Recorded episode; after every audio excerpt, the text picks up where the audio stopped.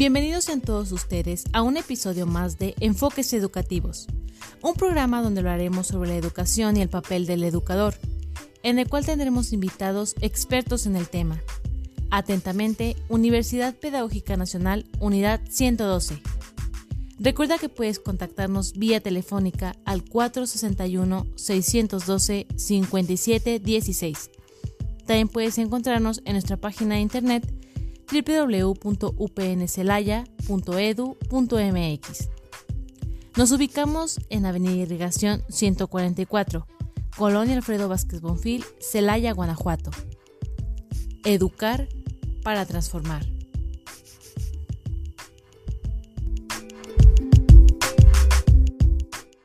Hola a todos, bienvenidos a un programa más de Enfoques Educativos, emitido, elaborado por la Universidad Pedagógica Nacional, Unidad 112 Celaya, es un gusto tener hoy de invitadas.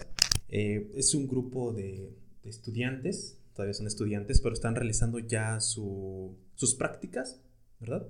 Y bueno, a cargo de ellos tenemos a la maestra Adriana Reséndiz Martínez. Eh, maestra, un gusto que estés aquí con nosotros. Muchas gracias. Un gusto también para mí estar aquí y, traer conmigo a compañeras, ¿no? Que algún día van a ser mis coleguitas. Ya no les falta mucho, ya están a un pasito de serlo. Sí, andaba detrás de usted, maestra, que me rogándole que nos ayudara ah. a, un programa eh, interesante, sobre todo por el tema de, pues lo que hay ¿no? dentro de una universidad, dentro de lo que se realiza en la Universidad Pedagógica Nacional. Entonces, maestra, no sé si gusta presentar a sus practicantes. Ok, bueno, primero tengo aquí a Diana Elvira Valderas García, tengo a Andrea Mesa Moreno, nos acompaña también Nayeli Galván, Galván Moncada y, y Estefanía Rodríguez Hernández. Muy bien, ellas son practicantes de... Son practicantes del octavo semestre de la licenciatura en psicología educativa. Perfecto. Tú estás a cargo, maestra, de un, una coordinación. ¿Nos puedes platicar un poquito? Eh, es el taller de prácticas. Estoy a cargo de, coordinar el taller de prácticas. En la universidad se manejan tres talleres de práctica. Uno que es de educación inclusiva, que trabaja con niños pequeños, que aquí en la universidad hay un centro de atención. Me parece que por ahí ya presentaste algún programa. Existe otro taller de psicosocial que normalmente trabaja como en el área de la prevención y trabaja en educación no formal. Y nosotros que somos el taller de prácticas en psicopedagogía, que trabajamos la orientación y atención de tutoría en media superior y superior. Perfecto. Bueno, aquí está pues uno de los múltiples, de las múltiples, perdón, actividades que, se realizan en, la universidad pedagógica. Eh, esto con la finalidad de, bueno, tener egresadas, egresados más profesionalizados, ¿no? Sobre todo en esta área tan importante. Y bueno, el tema del día de hoy eh, va en torno a esto, a las prácticas profesionales en psicología en Escuela de Educación Superior. ¿sí? Eh, entonces, pues la dinámica va a ser la siguiente. Yo voy a hacer algunas preguntas a las cuales ustedes nos van a ir ayudando. ¿sí? Ya, Yo creo que es, pues, es lo que hacen día a día, entonces va a ser eh, simple esta, esta dinámica. Y bueno, me gustaría mm, que nos platicaran eh, sobre, no sé ustedes qué consideran o cómo, sí, cuál consideran que es la importancia de las prácticas profesionales. Hola maestro, es un gusto estar aquí con, con, ustedes y este, pues sí, como bien lo dice, eh, la importancia de las prácticas profesionales es este, inmiscuirnos ya en ese mundo laboral, que pues vamos para allá, como lo dijo la maestra Adriana, eh, pronto seremos sus colegas, y el, tener la oportunidad de desarrollarnos desde que estamos estudiando ya los el séptimo semestre y octavo semestre, el poder ya eh, adentrarnos a ese mundo laboral y ver cómo funcionan los departamentos, qué es lo que vamos a desarrollar ya en nuestra carrera, es, es parte eh, muy importante, ya no vamos como en ceros a, a un campo laboral, ¿sí? ya vamos viendo pues las ventajas, tal vez alguna que otra desventaja, pero sin embargo, ya con ese enfoque, ¿no? Ya, ya como vamos en un semestre de, ya de los avanzados, ya estamos grandes, de hecho, eh, ya vamos viendo qué estrategias nos van a funcionar, nos pueden funcionar ya estando en un, en un empleo, al salir de, de, aquí de la, de la carrera, ¿sí? Entonces, realmente es, es, es, un puesta en escena, ¿no? Lo que han aprendido realmente en estos que son em, cuatro años. Sí, cuatro años ocho semestres, ¿verdad? Sí. Entonces, es, es la idea de ir ya viendo realmente cómo en el, en el campo laboral, en, sus, bueno, que van a desarrollar, eh, cómo lo van haciendo, ¿no? Entonces creo que es, sumamente importante eh, la parte de las prácticas profesionales. Mm, no sé. Sí, ir madurando en, este, en ese sentido, ¿no? Séptimo, octavo, semestre, vamos madurando. Hay dos dinámicas, ¿no? Me parece que primero llevan servicio social o es primero prácticas, como es en, en la carrera. De hecho, son primero las prácticas, porque las prácticas son curriculares, entonces están dentro del séptimo y del octavo semestre. Y al finalizar pueden ellos hacer su servicio social. ¿sí? Entonces puede ser que trabajen eh, séptimo y octavo las prácticas. Esas sí son, más bien no, no es puede, tienen que hacerlas porque tienen valor curricular. Es una de las materias que tiene el más alto grado, créditos, créditos de todas las materias junto con la de tesis. Entonces, séptimo y octavo, prácticas profesionales. Y terminan como tal sus ocho semestres y vienen las Servicio. Su servicio. Sí, lo pueden hacer al final o lo puede, de hecho algunas de ellas ya están haciendo prácticas y servicio ah, puede social. Ser a la par. Sí, puede ser a la par. Pero ese, el, servicio social sí es optativo, si ellos deciden hacerlo en ese semestre. Pero si no, al final lo tienen que terminar. Perfecto. ¿Y dónde realizan? Eh, ¿Solamente es en la institución? ¿Hacen fuera en otras instituciones? Únicamente entiendo por el tema de educación superior, ¿verdad? Sí. Va enfocado a esto. En prácticas profesionales, como están ellas en el taller psicopedagógico, sí el enfoque es para trabajar con estudiantes de media superior y superior, ¿sí? Y trabajamos específicamente en los departamentos de desarrollo académico, orientación educativa, tutoría y realmente pues el trabajo de ellos es trabajar con chicos, adolescentes y, jóvenes, ¿no? Pero su servicio social ellas podrían hacerlo en otra institución, puede ser de nivel básico, pueden ser instituciones este, no formales, ¿no? Esa, sí es decisión de ellas, pero en el taller de prácticas, que bueno, que a mí me toca dirigir, acompañar, pues va como en, el área de, educación media superior y superior. Muy bien. Em, no sé, me gustaría preguntarle a, a Andrea. Andrea, tú, no sé, a lo mejor de manera personal, ¿a ti cómo te puede ayudar el, que estés realizando ya en estos últimos dos semestres tus, tus prácticas profesionales? Ah, bueno, yo una ventaja que le veo a estar realizando las prácticas mientras estamos acompañadas de maestros es la parte de que, pues nosotros claramente son tres años pura teoría y ya cuando entramos a la práctica es como de, ¿y ahora cómo aplicamos la teoría? ¿no? Entonces es aquí donde, pues, la, la, ventaja que yo veo es que tenemos el acompañamiento de los docentes.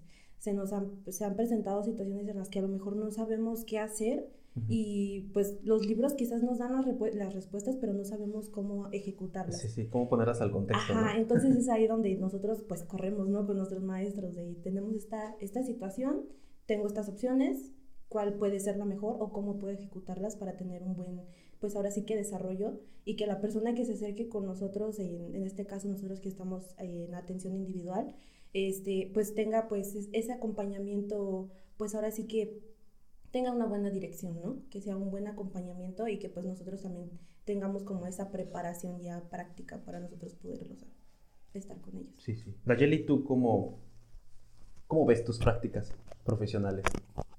Pues de manera personal, pues hasta el momento me, me, he ido adaptando muy bien, ¿no? Entonces, este, creo que me ha estado funcionando mucho, como lo mencionan mis compañeras, para ya dentro de un campo laboral, este, conocer un poco más cómo puedo manejar cierta situación que se haya presentado de acuerdo a, a lo que viví en prácticas. Entonces, pues me ha estado funcionando muy bien. Este, he aprendido mucho también. Eh, personalmente, pues me he desarrollado eh, más como persona porque aprendo cosas que a lo mejor este, dentro de la teoría también me costaban trabajo, pero ya al momento de desarrollarlas fue como de, wow, qué, qué padre, ¿no? Que puedo realizar esto. Entonces, sí es como que soy capaz de a lo mejor hacer cosas que en cierto momento creí que no y, y pues me, me, he desarrollado muy bien. Sí, sí. ¿Tú cómo elegiste esta opción? Porque comentaba la maestra, eh, ¿estás llevando a la par tu servicio social o te vas a esperar? ¿Cómo elegiste? No, yo sí me, este, me, me voy a esperar este, hasta, eh, pues ya a lo mejor ya al salir, terminar la carrera, inicio mi servicio social. Eh, sí quería iniciarlo ahorita que está, estuviera en prácticas, pero pues también a veces la presión no son cosas que, que a lo mejor a veces creemos que tenemos el manejo y pues no. Entonces yo a mi manera de organizarme preferí mejor dejar servicio social y nada más este, ahorita estar con prácticas. ¿Cuántas, no sé si nos puedas compartir cuántas horas tienes de práctica a la semana? A la semana son 14 horas. 14 horas. Ajá, entonces se dividen, este, pues sí, entre todos los días de la semana. Y por ejemplo, acoplé mi horario de acuerdo a, al horario también que tengo aquí de la universidad. Entonces voy a prácticas, pues saliendo de la universidad. Y si es a lo mejor un poquito tarde o cosas así. Entonces por eso decidí no presionarme tanto quizá y continuar con perdón, con servicio hasta terminar la carrera. ¿Cuántas materias llevan ahorita? No sé, a lo mejor los agarro de bajada. Mm, cinco, materias. Híjoles. Entonces son, son tus materias, aparte son tus 14 horas a la semana. Y pues lo que tienes que hacer, ¿no? Fuera de, clases, en tu casa. Entonces es, es, tremendo, ¿no? Pero no sé, ¿tú cómo sientes? Eh, Ivonne, ¿sí verdad, Ivonne? Sí. Ivonne, ¿tú cómo sientes? ¿Tú te has sentido muy saturada? ¿Has aprendido mucho de tus prácticas? Pues fíjese que en lo personal, en el semestre pasado, desde que inicié las prácticas, fue como un reto, porque pues en los semestres pasados llevábamos como lo que se llaman los talleres, que es como fútbol y así. Sí, sí. Entonces, pues nada más era como una o dos veces a la semana, entonces llevábamos como una vida un poquito más ligera, como estudiante se podría decir. Entonces ya al, entrar a, um, pues vaya, a las prácticas ya es como más profesional, ¿no? Como ya viendo cómo realmente es el estar allá afuera. Entonces, pues es cuestión de administrarse mucho del tiempo, ¿no? El saber cómo acomodar las materias y enseguida qué es más lo que, pues, tus actividades, porque claro, son tus, son tus prácticas, pero pues aún así tienes tu vida, o sea, las actividades fuera de, ajá. Entonces yo creo que para no tener como, este, ¿cómo se dice? Estrés, someterse al estrés, este, hay que aprender a administrar el, el tiempo de las personas o de lo mismo. Es, es, un desafío tremendo. Eh, yo, yo recuerdo cuando llevaba mis prácticas de ACU.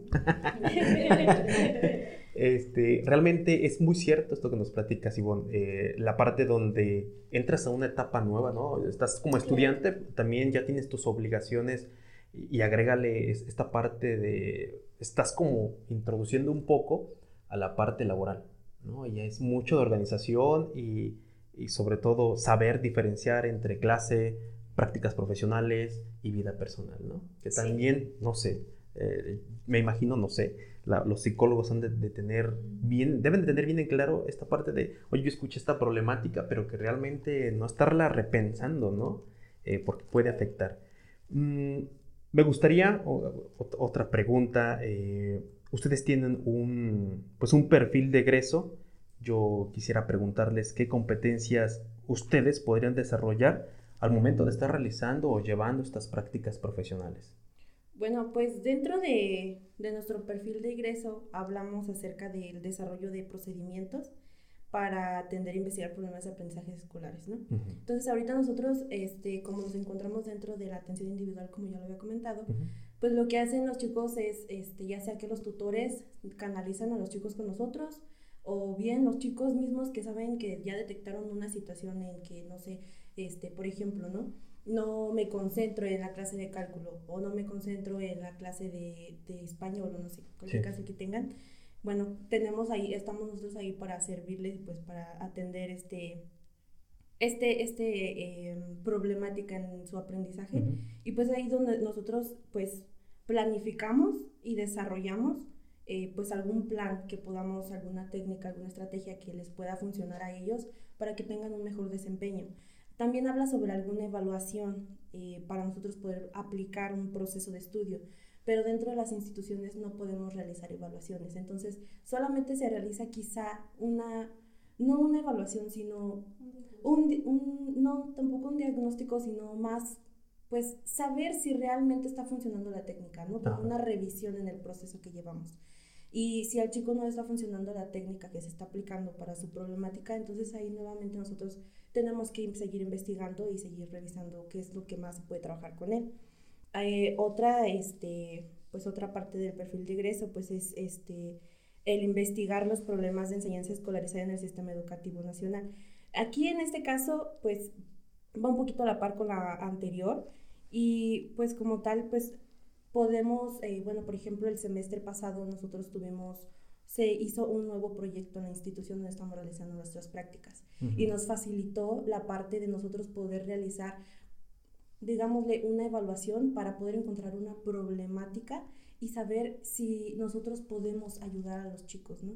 Y la problemática que encontramos mucho fue el manejo del tiempo, eh, este, que estaban muy estresados porque eran chicos que estaban cambiándose de media superior a superior, ¿no? Y entonces estaban entre pandemia y cuando regresan ya eran chicos de superior y eran como, estaban desorientados. Sí, como... agrégale el, tema del cambio de nivel de media superior a superior y aparte el tema de la pandemia, ¿no? Que también ha de ser un caso tremendo por, por analizarse y sobre todo en esto que estamos hablando, ¿no? De los procesos que debe de, de ir desarrollando los estudiantes.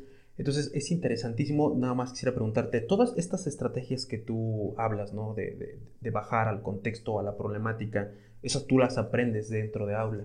Sí, claro, nosotros desde tercer semestre más o menos estamos con este aprendizaje, con una materia que se llama aprendizajes y ahí nos aterrizan muchas dinámicas, muchas estrategias, actividades que nosotros podemos realizar para el manejo del tiempo, para eh, dinámicas grupales, para que haya como una convivencia pues, positiva dentro del aula. Empezamos a aprender muchas estrategias dinámicas que nos apoyan ahorita dentro de prácticas. Y en sus semestres, perdón Andrea, en sus semestres... Eh, practicaban estos, eh, ¿cómo puedo decirlo? Estos test o estas actividades entre ustedes teniendo un conejillo de indias o sí. cómo le hacían. Yo sí, sí, realmente sí. Me parece, si no mal recuerdo, fue en segundo semestre. Eh, aplicamos economía de fichas, ¿no? Entonces la maestra que estábamos en con, con, la que estábamos en ese momento nos dijo, no, pues tú vas a estar con fulanita, ¿no? Por ejemplo, yo voy a estar con Dianita y ella va a ser mi conejillo de indias, ¿no? Yo te voy a... La, la, la, economía de fichas constaba en que pues yo tenía que ponerle ciertas tareas, ¿no? Ella me decía, no, pues es que tardo mucho en lavar los trastes o tardo mucho en hacer mi tarea. Entonces, si lavaba los trastes, por ejemplo, en 15 minutos, y si lo cumplía, yo le ponía una estrellita eh, en su calendario, ¿no? En su horario. Entonces, si al finalizar tenía, por ejemplo, cinco estrellitas, se ganaba un premio. Y eso era la economía de fichas, ¿no? Para como motivar a, a mi compañera a que hiciera las cosas un poquito más rápido o que se creara nuevos hábitos, ¿no? También eso. Y eso fue como la primera práctica que hicimos. De ahí llegó pandemia, pero seguimos pues practicando pues por pandemia, este, perdón, por niña, eh, en las sesiones, pues de repente alguna dinámica, ¿no? pues para hacer un poquito más interactiva la clase pero ya cuando regresamos eh, nuevamente a presencial en, sexto semestre, nuestra maestra Adriana nos ayudó mucho en dinámicas grupales y es la que como es la que nos ha estado orientando muchísimo en este proceso, ¿no? y la que las trajo aquí. Y la que nos trajo aquí, sí, efectivamente. Oye, pero eh, Andrea, yo no sé, yo encuentro un manejo muy bueno de, de, tu, de tu proceso de formación. No sé, a lo mejor me salgo un poquito del guion, pero me gustaría preguntarte, ¿Tú cómo elegiste psicología educativa? O sea, ¿te la habían platicado? ¿Te enamoraste? Porque se nota que tienes un, como un sentimiento eh, muy característico. Me fui enamorando en el transcurso de la ah, carrera. te metieron a fuerza a la carrera. No, no fue, no fue fuerzas. Eh, sí estaba dentro de mis opciones, la verdad. Estaba en psicología, pero nunca, no, no sabía de la rama, ¿no? Pero voy a platicar esto. Eh, yo en redes sociales tenía una hermana de una amiga de la secundaria que iba justamente en esta escuela, en psicología educativa, y empecé a ver que sus historias eran de que hacían figuritas con globos y todo eso. Y yo dije, ¡ay, qué interesante! Entonces ya después me di cuenta que no, era un taller que daban aquí y ya no dan. Entonces, este, bueno, eso fue algo que me motivó a mí, ¿no? Sí. Pero también este, tengo una conocida eh, que, que me inspiró un poquito en esta parte de pues que lo educativo también merece esa, eh, pues observar, ¿no? Realmente lo que es. Eh, lo que, por lo que yo estoy básicamente aquí es, pues la orientación educativa no es una materia, ¿no? Es algo que es un, es un acompañamiento que se tiene que dar de forma adecuada. Las tutorías también es un acompañamiento y lamentablemente lo vemos como una materia. Y, y a, a, veces, no, no en todas las ocasiones, pero yo en lo personal sí tuve como una experiencia no tan grata, Y ya cuando aquí eh, me comenzamos a ver todo esto de orientación educativa, orientación vocacional, dije, esto se puede hacer de forma correcta, solamente es cuestión de poder ingresar al lugar que te permitan a ti también como pues poner esta postura, ¿no? Que uno trae de, pues mejor, en lugar de una clase, ¿por qué no hacemos un cubículo dedicado a orientación educativa, un departamento, orientación vocacional? Entonces poco a poco me fui enamorando de la carrera. Yo estaba, eh, bueno, ya aquí dentro de la carrera, pues me fui enamorando. Em, después, para lo del taller, elegir el taller de prácticas también fue un caos, porque yo decía social, me quiero ir a una empresa, quiero hacer algo de laboral, pero después dije, mm, mejor no, porque las empresas pues a veces a lo mejor limitan mucho, ¿no? ¿Quién sí entra y quién no? ¿Qué profesionales sí no? Después yo dije, bueno, social, me voy a un hospital. Mm, dije, no, es que no sé qué tal y no es lo que uno esperaba, ¿no? Y después pues dije, inclusiva, y me gusta mucho el manejo de las pruebas. Es algo que realmente este, me, me, apasiona, me gustan los retos, entonces para mí las pruebas son un reto totalmente, porque es aplicarlas, comprenderlas, etcétera, ¿no? Reinterpretarlas y luego ahí, de ahí por, por, a dar un buen acompañamiento, ¿no? A la persona que llega con nosotros. Pero me fui con psicopedagogía por orientación educativa, orientación vocacional, que es lo que yo quería, más aparte de que yo quería pues permitirme ese reto de trabajar con docentes, más grandes que yo, obviamente de, de edad y, y, pues de aprendizajes que tienen, y porque también quería saber cómo se sentía trabajar con chicos que son de nuestra edad, ¿no? O sea, hay veces que no, nosotros no nos comprendemos, pero al final era como de, bueno, pues hay que darnos la oportunidad. Y pues por eso estoy aquí en psicopedagogía y en la carrera de psicología educativa. Y antes, este, pues algo que me ha ayudado mucho es que he estado en varios grupos juveniles, entonces he tenido la oportunidad de convivir con este, universidades de maestrías y doctorados, con, eh, pues, con superior, media superior, inclusive estuve en una primaria hace como dos semestres impartiendo talleres, etcétera, etcétera. Entonces como que eso también me motiva y he estado como, pues ahora sí que probando un poquito de todos lados. pues por eso estoy aquí en psicología educativa. Yo te preguntaba porque, bueno, estamos en una etapa próxima. Eh, si no me equivoco, el primero de marzo comienza las fichas, es lo que ahorita sabemos, y a lo mejor como saber distinguir un poco para aquellos que, que nos escuchan, a lo mejor que están pensando en, bueno, ¿qué elijo en mi vida? ¿no? Que es, es, es una parte crucial y trascendente Em, ¿qué elijo, no? ¿Qué carrera voy? Entonces, digo, al escucharte y, que a otros te puedan escuchar, yo creo que puede ser muy enriquecedor y puede ayudar bastante para ir buscando opciones de, qué carrera. Y no sé si alguien, igual voy a salir otra vez del guion, no sé si alguien pudiera decirme, incluso usted maestra, cuál es la diferencia o qué es lo que profundiza o la diferencia entre psicología, así a secas, ¿no? Como dicen, y psicología educativa. A lo mejor podemos deducir que va más hacia la educación, ¿no? Ok, bueno. Sí, yo creo que sí, si hablamos de la psicología de manera general, pues hablamos de la atención de, del hombre, ¿no? En general, no viéndolo como con, con tanta especialidad en, en, algún área, ¿sí? Porque hablar de psicología educativa, pues es hablar de todos los procesos de enseñanza-aprendizaje y de esa, pues de alguna, como lo dijo ahorita Andrea, me gustan las pruebas. Creo que a todos los psicólogos educativos les gustan las pruebas, porque nos gusta indagar, a buscar cuál es como la, la, parte difícil, ¿no? La parte que le está generando un conflicto de aprendizaje, que le está generando una limitación a alguna persona para buscarle como las herramientas propias, ¿no? Para poderlo ayudar. Y la psicología general pues se divide en varias ramas, pero hablar de psicología general es estudiar el hombre, ¿no? la mente humana, cómo, cómo responde, eh, etcétera, etcétera. Pero si, si, nos enfocamos a, lo educativo, pues es pensar cómo aprende, ¿no? Cómo aprende el ser humano. Entonces se, se enfoca mucho a esto la mayoría de, bueno, la carrera aquí en la universidad, ahorita lo comentabas, van a empezar las fichas, pues es precisamente eso, ¿no? nuestra, como lo dijo ahorita también Andrea, que es parte del perfil de egreso, es conocer, al, conocer el desarrollo del niño, cómo son sus procesos, cómo aprende un niño, cómo se va fortaleciendo a lo largo de la vida. Eh, hablamos un poco de lo que son los procesos de enseñanza-aprendizaje, de todas esas estrategias que son herramientas propias que a lo mejor hay muchos niños que no las tienen, ¿sí? Y, nosotros como psicólogos educativos estamos como buscando, ¿no? Ese perfil ideal o esas herramientas ideales del niño. Y asimismo, por ejemplo, la parte del trabajo grupal, ¿no? Que es algo que también creo que a los psicólogos educativos nos, nos gusta. Creo que la psicología educativa en general se enfoca mucho a la orientación.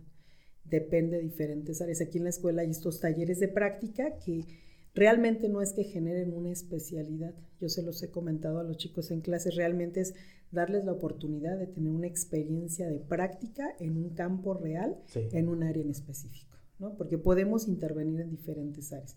Pueden trabajar en hospitales, pueden trabajar en la industria, pueden trabajar eh, con niños de educación especial, pueden trabajar en centros culturales, ¿no? Realmente creo que la acción del psicólogo educativo se puede dar en diferentes campos. Ok, entonces con esto vamos a, otra pregunta que a lo mejor un poquito ya podría eh, deducirse, pero me gustaría profundizar a cuál es la población donde realizan las prácticas profesionales. Ok, bueno, pues nosotras vamos este, en, ahorita en nuestro departamento donde realizamos nuestras prácticas profesionales es a nivel superior, que son chicos más o menos que van de entre los 17, los más chiquitos, podría decirse, hasta los 26, 27 nos hemos este, eh, visto con gente de mayor edad. Y pues ya viendo de la mayor edad, pues este, mm, más o menos ese es el rango que, que, van los chicos a nuestro, a nuestro departamento a, pero en este caso, en su departamento es de los 17 a los 20 y tantos, ¿no? Me imagino que cuando terminan el proceso ya de, de la educación superior. Y pregunta, eh, como es eh, psicología educativa, abre el campo desde, no sé, pues hablaríamos del proceso cognitivo de la persona, ¿no? Entonces, mm, sí, sí, es muy amplio. Es desde, casi casi desde el nacimiento hasta la adultez, este, sí, y hasta que son mayores, ¿no? Porque siempre vamos a, aprender y siempre vamos como estar eh, ayudando a, a que la persona tenga todo ese equilibrio Em, integral dentro de él a, nivel este, individual, social, profesional. Entonces, todo ese proceso va desde que, pues desde que sean chiquititos hasta que prácticamente una persona... ¿y tú, no sé, digo, a lo mejor por tus prácticas ha sido poco o tal vez mucho, ¿a ti qué edad te ha tocado como atender?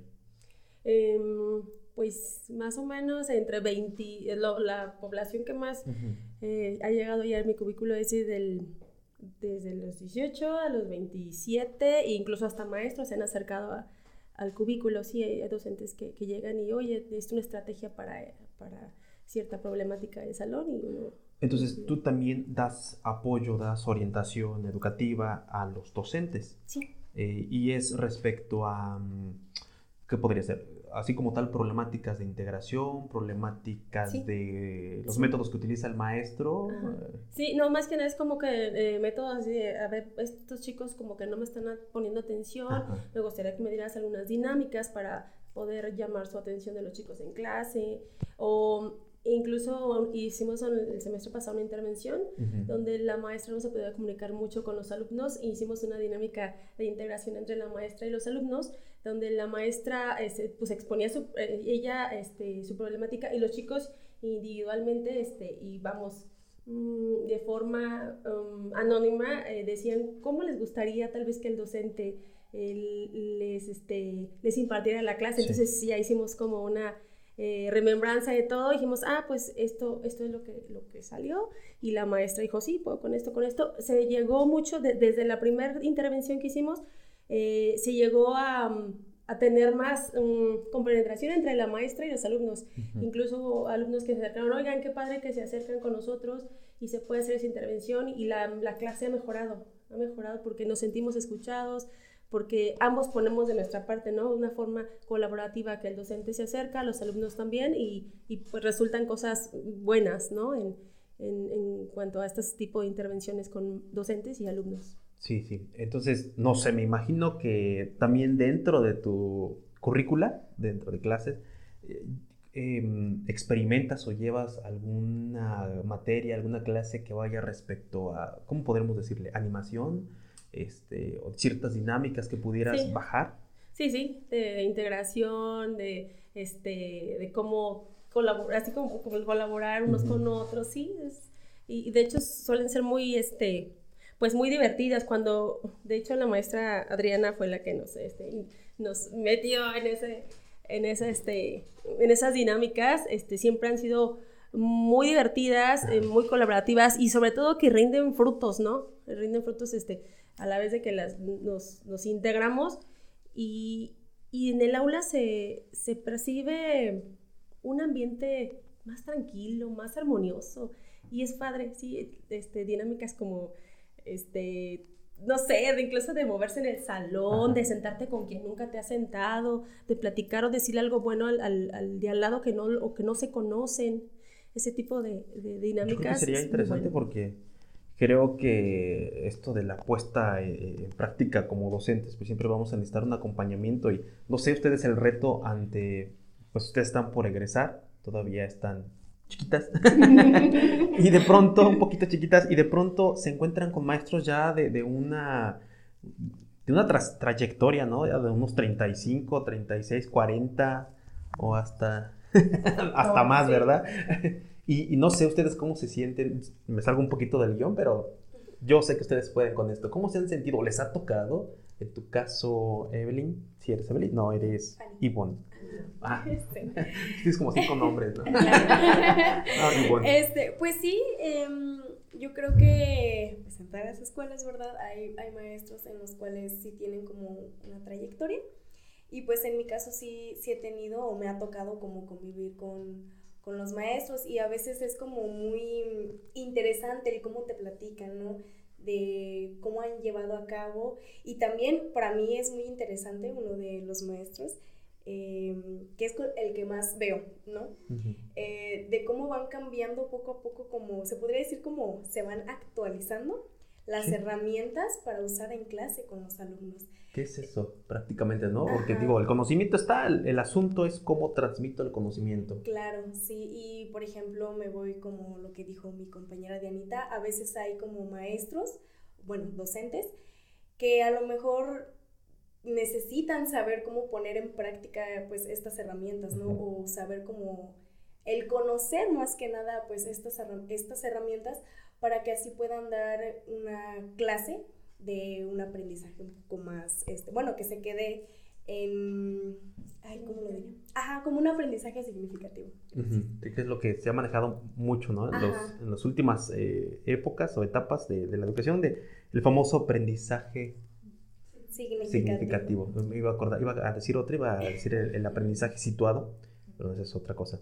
Entonces, eh, no sé, tú misma ¿Me podrías decir o platicar un poquito de las principales actividades que realizan? Ah, claro. Mm, una de las principales actividades que realizamos es la atención al alumnado. Por ejemplo, em, una de las primeras actividades que estuvimos realizando el semestre pasado fue la entrega de, de boletas. ¿De boletas? Ajá, para, pues para los alumnos, ¿no? Para ayudarlos, también para saber si tenían como alguna duda y darles herramientas, por ejemplo, en administración del tiempo, estrategias de aprendizaje, este, para que pongan un poquito más de atención en, en clases, ¿no? Y que se mantengan un poquito más como em, enfocados, pues, o sea, para que tengan una buena, una buena este, un buen aprendizaje, perdón. Entonces, pues es como esas actividades que llevamos este, a cabo nosotros en nuestras prácticas, como ayudar a, a, los alumnos, pero también ayudar al, al docente, ¿verdad? Claro, claro. Eh, no sé, Nayeli, ¿tú cuáles son como tus principales actividades que llevas? Digo, porque van a ser diferentes cada una. Me gustaría que me platicaras, eh, no sé, alguna... Sí, claro este, pues también está, ¿no? Lo principal, pues es la atención individual, donde le brindamos herramientas, este, pues al chico que se acerca con nosotros eh, para, no sé, como ya lo mencionaron, concentración, a lo mejor también el manejo de estrés, la administración de su tiempo. Entre ellas también está, eh, impartimos talleres, igual también, ¿no? Donde les brindamos hábitos de estudio, técnicas de estudio, este, igual para el manejo de sus habilidades sociales, ¿no? La parte de que como hay chicos que a lo mejor como decimos, todos llevamos dentro una parte de liderazgo, pero a muchos nos falta a lo mejor como sacarlo, ¿no? Entonces también está esa parte, este, que igual con sus compañeros este, tengan un buen trabajo en equipo, porque sí a lo mejor chicos a los que les cuesta, no sé, el decir, ay, es que no me acomoda a lo mejor trabajar con este compañero o cosas así, pero pues un buen trabajo en equipo puede lograr un buen trabajo también para, para entregar. Entonces también son parte de las este, actividades que, que, les brindamos. Bueno, dentro de los temas de los talleres, pues va a ser el trabajo en equipo, la parte de liderazgo, este, cómo puedes relacionarte con los demás, una buena escucha activa también, ¿no? Entonces, pues está esa parte, la atención individual primordialmente y este, impartir talleres. Y ya dentro de lo demás, pues también está como las intervenciones al aula que se pueden realizar eh, y alguna otra actividad que pues nos pueda asignar pues el departamento en donde nos encontramos. Nayeli, ¿y a ti, este, cuál, de todos los que son bastantes áreas, las que trabaja, cuál ha sido para ti el que te ha gustado. Y digas, ¿sabes qué? Esto me ha gustado y que nos platicaras, digo, para conocer un poquito sobre lo que ustedes hacen dentro de sus prácticas. Eh, pues yo creo que lo que más me ha gustado hasta ahorita es la parte de, em, al momento de impartir talleres, porque como lo mencioné en un principio, ¿no? Me, me ha ayudado mucho en la parte de, de, como persona, pues desenvolverme mucho al momento de que yo, no sé, hablar o expresar algo. Ajá, Oye, pero es, algo tremendo, ¿no? Porque por lo regular, pues estamos medio cohibidos cuando iniciamos nuestro proceso. Y de pronto te toca tomar este papel, ¿no? Donde, híjoles, a mí me da muchísima pena hablar en público, pero pues tienes que, que hacerlo. ¿Te, ¿Te, tocó o de pronto ya tenías como esta, ¿qué será? Una habilidad, cualidad desarrollada? Pues de hecho, no, este, en un principio, sí, soy muy, pues sí, como muy seria, entonces en un principio sí me costaba un poco de trabajo eh, el manejar, ¿no? Porque aparte decía, ay, ¿qué van a decir? ¿No? Son chicos a lo mejor de mi, de, de mi edad que yo estoy impartiéndoles un taller, ¿no? Entonces, ajá, o más grandes también, sí. Entonces fue un poquito difícil, pero pues con la práctica y poco a poco ya me fui desenvolviendo un poco más, este, entonces ya fue como que, bueno, ya me fui acomodando y, y pues me gustó esa parte, ¿no? Como de descubrir algo que estaba dentro de mí, pero que por, por ahí tenía como un poquito aterrado quizá. Entonces, pues es lo que más, más me ha gustado hasta el momento. Los talleres son en línea, pero pues aún así, este, pues están presentes, ¿no? Está como que los chicos y sabemos que están ahí y pues es cuidar muchas cosas, entonces pues he aprendido bastante de ello. Ahorita lo estás llevando este taller en línea. De hecho, sí, vamos a empezar nuevamente este, este semestre. Entonces, pues sí, se llevó a cabo el semestre anterior y este semestre igual vamos a continuar. ¿Cuál es como la finalidad o cuál es el objetivo de tu taller que estás llevando? Pues eh, son tres, ¿no? Entonces, en todos tienen como pues diferentes objetivos. Como mencioné en un principio, es eh, más que nada la organización del estudiante que, que, adquiere esas herramientas que a lo mejor le hacen falta para un buen manejo en sus clases, en sus tiempos y habilidades sociales, eh, como lo mencionaba, el trabajo en equipo, la parte de liderazgo, la empatía. Y pues también, ¿no? Hay veces que nos consume mucho, a lo mejor al momento de las evaluaciones, los, el estrés, que no se puede controlar, entonces también está esa parte, ¿no? Como poder tener ese control, a lo mejor prepararnos para realizar nuestras evaluaciones más que nada. Ok. Y quisiera eh, hacer una, última pregunta, a lo mejor, bueno, ojalá pudieran intervenir las cuatro y eh, pues tratando su punto de vista, ¿no? Sobre qué sugerencias son importantes de atender en estudiantes eh, pues, de educación superior. A lo mejor, no sé si quisieras iniciar, Andrea. Andrea, sí. y luego Diana, y luego Nayeli, y luego. Mm, bueno, yo creo que la parte eh, de lo que he visto en prácticas, yo creo que el manejo del tiempo es algo indispensable que tenemos que trabajar, no solamente ellos como estudiantes, sino todos. ¿A qué se deberá? A lo mejor me meto en otro tema, pero ¿tú a qué crees que se deba? ¿Será que nos administran nuestros padres nuestros mm. tiempos y de pronto te toca a ti? Pues quizá. Podemos echar la culpa a los papás, ¿no? Pero también es el uso del teléfono, los aparatos electrónicos. Y también si queremos le podemos echar la culpa a la pandemia inclusive, que nos dejó, bueno, por ejemplo, ¿no? Yo hablando desde la parte como estudiante, pues era como enfocarte únicamente al estudio y estar en tu escritorio, no sé, hasta que acabes las tareas y de ahí pues nuevamente el salir, el hecho de transportarse, ¿no? El, el, transporte, el, tiempo que se hace y luego regresar y si tienes pendientes en casa y a qué hora hago la tarea. O por ejemplo también hay estudiantes que pues tienen su familia, ¿no? Ya están casados y entonces también tienen quizás que salir a trabajar, etcétera, etcétera. Pero yo creo que, bueno, los, las situaciones o los, los chicos que a mí me han llegado con esta, esta problemática es más porque suelen ser distraídos o su tiempo lo invierten en el ocio. En el TikTok. Sí. Instagram, Y es- redes sociales. Sí, entonces eh, es más, es más que eso, ¿no? El manejo de cuánto tiempo me, me, pues, me meto en el teléfono, ¿no? Sí. Cuánto tiempo estoy enfrente de la pantalla. Y ya cuando acordé, ya pasaron cinco horas y mi tarea ya no la hice. O es, es lo que más se ha presentado. Pero también es como la parte de... eh, lo- hay un test donde es como los tipos de aprendizaje, ¿no? Kinestésico, visual, auditivo. Y hay veces en las que me llegó una persona con aprendizaje visual, ¿no? Es que Ujú. yo soy visual, visual, visual, pero había partes en donde a él me, me decía las cosas también que había escuchado de fuera de. Entonces, no solamente es lo visual, o sea, sí a lo mejor tenemos un poquito más de retención cuando vemos el, el, pues la situación, ¿no? Ujú. Cuando estamos aprendiendo mientras vemos, ¿no?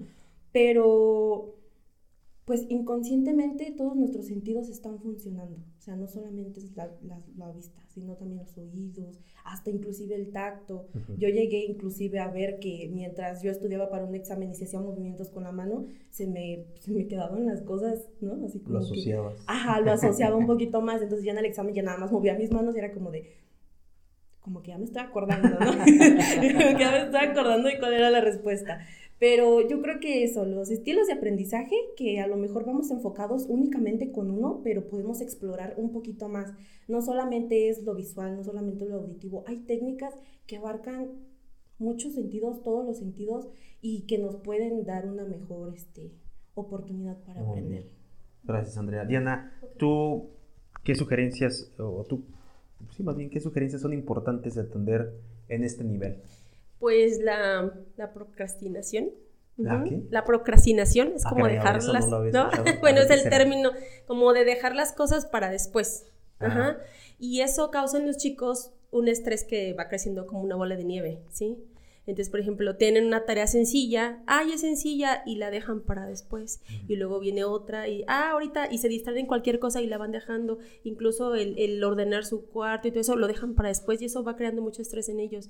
Entonces, el, el no pro- el, el atender eso ese, y decirle, a ver, vamos a, a dejar de procrastinar y, y de dejar las cosas para después, cuando sabes que las puedes hacer en ese momento, este, vamos a poner un orden. Sí, sí. ¿sí? Y ahí va bajando los niveles de estrés y no sabes, no sabe maestro, perdón, cómo se lo agradecen a uno. Ay, ¿qué cree que ya me alcanzó el tiempo? Lo mismo decía Andy, ¿no? Andrea, este, el teléfono, o sea, dejan las cosas de lado porque están haciendo la tarea, abren varias pantallas. Piensas que, que estar en las redes sociales de pronto es como una fuga, ¿no? De descanso, Sí. pero de pronto te das cuenta de que tienes tantas cosas por hacer Sí. y lo que comentabas, ¿no? El, el tema de la, del estrés, de la ansiedad por ciertas actividades que tienes que realizar y no las haces Ujú, sino exacto. hasta después. Sí, y esa es parte importante que, que tratamos ahí con, con los chicos. Sí, Muy bien. primordial. Eh, Nayeli, ¿tú qué, qué sugerencias? Pues otra está en la parte de la administración de su tiempo, que como bien lo decíamos, no vienen de pandemia, entonces, este, pues en pandemia sí nos daba, nos alcanzaba el tiempo para hacer muchas actividades a la vez, a lo mejor mientras estábamos en, en clase se, se hacían actividades. Y obviamente al entrar nuevamente ya presencial a este, los que venían de superior y que ya entraron, perdón, de media superior a superior, entonces fue un cambio muy drástico y se fue como de, ¿y ahora cómo me organizo? No me va a alcanzar el tiempo para hacer a lo mejor tal actividad, este, para hacer, no sé, pues sí, no, otras cuestiones. Y hay ocasiones en las que llegan y pues van por esa cuestión y checamos, hacemos como de, a ver, tus horarios, tus tiempos y nos damos cuenta, a lo mejor nos percatamos de que tienen, no sé, tres horas libres y en esas tres horas libres quizá a veces, no sé, se la pasan como ya mencionaron, quizá en el celular, este, haciendo otra actividad que bien la pueden aprovechar, a lo mejor en hacer una tarea, este, un trabajo, entonces es ahí donde ya entramos y es como, bueno, puedes hacer aquí estas ciertas actividades y ya te organizas mejor. Entonces es como de que, ah, si ya me alcanza el tiempo, a lo mejor tengo la tarde libre para, no sé, estar un rato en las redes sociales, ¿no? Incluso salir con mis amigos, etcétera. Pero ya les rinde un poco más el tiempo, este, al momento de que ya les, les ayudamos un poco, ¿no? Porque al final de cuentas son ellos los que terminan administrando su tiempo y poniendo sus tareas, pero pues ya también es como de que un poco de, de ayuda, pues no está mal. Desde luego. Muy bien, muchas gracias. Por último, eh, Ivonne. Este, bueno, yo creo que es muy importante la administración del tiempo. Tú también. ¿Qué puedo decir yo? Bueno, yo voy más con las herramientas de estudio, ya que pues son, pues más que nada nosotros debemos de brindarles, ¿no? Para que puedan ellos tener pues un aprendizaje. Por ejemplo, a lo que voy, que ya dijo mi compañera Andrea, es que, vaya, los humanos aprendemos sí, o sea, tenemos un aprendizaje viviendo, ¿no? O sea, viviéndolo. Claro. Y si siempre hacemos lo mismo, es como, siento yo, que nos, como nos programamos así como, ay, pues esto fue lo mismo que hicimos ayer. Y a veces no nos queda como el aprendizaje o lo que nos enseñan día a día como que aquí.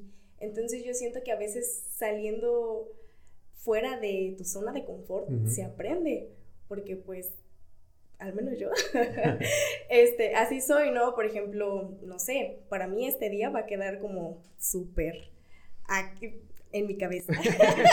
Muchísima atención. Sí. porque claro, pues, se siente, o sea, el, nerviosismo, o sea, el sentir es también el aprender, ¿no? El jamás se me va a olvidar este día.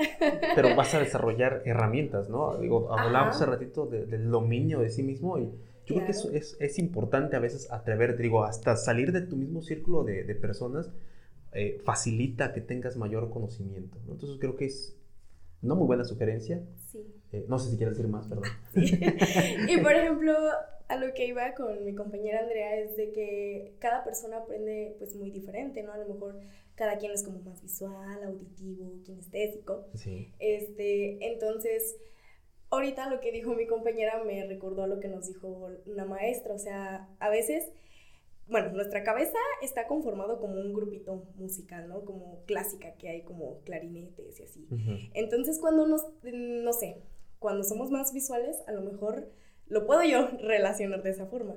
Los de la, los de la trompeta están tocando, ¿no? Entonces, lo visualizamos más como que así, que somos más Mm, visuales porque lo estamos viendo y hay personas que a lo mejor están como dibujando y están escuchando. Entonces llegas tú como de, ay, mira, este está dibujando. Vamos a preguntarle, porque a lo mejor no puso atención. Pero no, o sea, te llevas una sorpresa porque pues escuchó todo lo que estabas como pues diciendo, ¿no? Entonces tú te quedas así como de, ah, caray. O sea, yo lo veí todo, toda la clase dibujando, pero pues al final sí se le quedó pues todo lo, lo visto en clase. Y pues otra cosa muy importante también que comentaron, administración del tiempo, pues yo lo manejo por el método POSEC, que pues las siglas es de priorizar, este, relacionar, ajá, POSEC, está, se relaciona, más bien está como basada en la pirámide de Abraham, ajá, de las necesidades humanas. Entonces, pues las siglas es, implica priorizar las tareas, organizarlas, relacionarlas, economizarlas y contribuyendo. Entonces, como lo digo, mm, a veces es muy importante también el administrar, sí, cosas de la escuela, pero también fuera de la escuela, porque pues tenemos vida personal, ¿sabes? Entonces es como y el tiempo para amigos y el tiempo para mí. tiempo para mí. Ajá, entonces es, es, muy importante eso también, el no solamente como la escuela, sino también para mí, para mi familia, para mis amigos, porque más que estudiantes, somos personas. Entonces, yo creo que eso no hay que olvidarlo. Primero que nada, somos personas con necesidades. Así es. muy bien. Eh, pues por cuestión de tiempo, eh, vamos a cerrar eh, esta plática que realmente ha sido muy benéfica, espero sobre todo para aquellos que nos escuchan y tienen todavía alguna duda de, bueno, ¿qué, qué me gustaría, para dónde me dirijo? Tenemos esta opción, la Universidad Pedagógica Nacional, Psicología Educativa. Además tenemos intervención educativa, además tenemos pedagogía, pero es importante siempre dar un vistazo y quién más que los mismos estudiantes. ¿no? En este caso, pues eh, les agradezco muchísimo esta plática, les agradezco que nos digan qué es lo que hacen, la importancia de, un eh, psicólogo educativo dentro de la contribución de, nuestra sociedad. Maestra Adriana, agradezco también muchísimo, no sé si quisiera con algún comentario cerrar.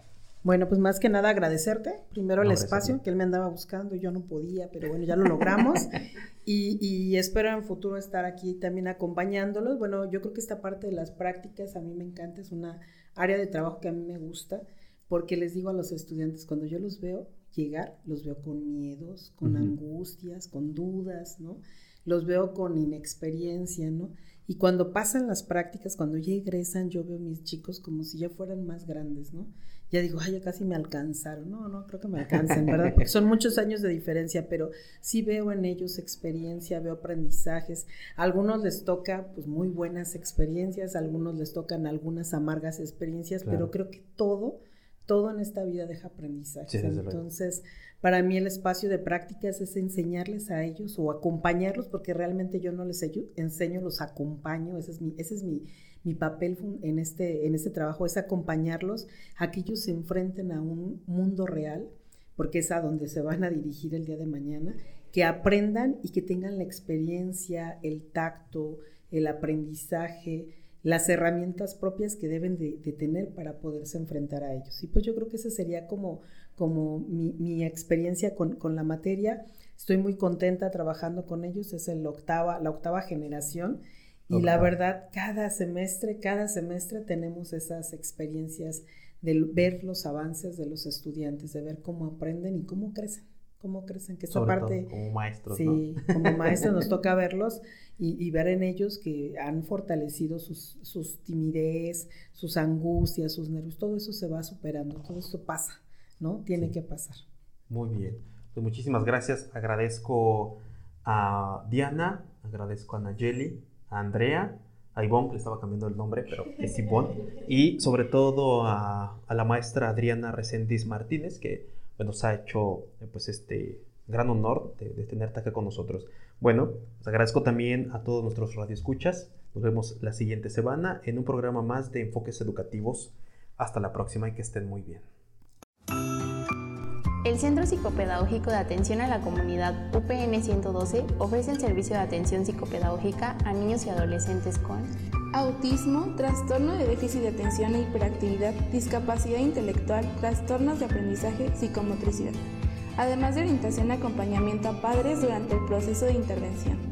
Próximamente, apertura de talleres para padres y niños en el área de socioemocional, lógico-matemático, lectoescritura y habilidades comunicativas, teniendo un cupo limitado para cada uno. Contamos con horarios y precios accesibles. Nos ubicamos en Avenida Irrigación 144A, Colonia Benito Juárez, dentro de las instalaciones de la Universidad Pedagógica Nacional 112. Para más información, con gusto te atendemos en el edificio A, cubículo 2, dentro de la universidad. La educación no cambia el mundo, cambia a las personas que van a cambiar al mundo. Paulo Freire. Hemos llegado al final de nuestro programa Enfoques Educativos. Recuerden seguirnos en nuestra página oficial de Facebook, Universidad Pedagógica Nacional, Unidad 112, Celaya. También puedes encontrarnos en Spotify como Enfoques Educativos. No olviden sintonizarnos todos los días lunes en su estación 89.9 a partir de las 10 de la mañana. Hasta la próxima.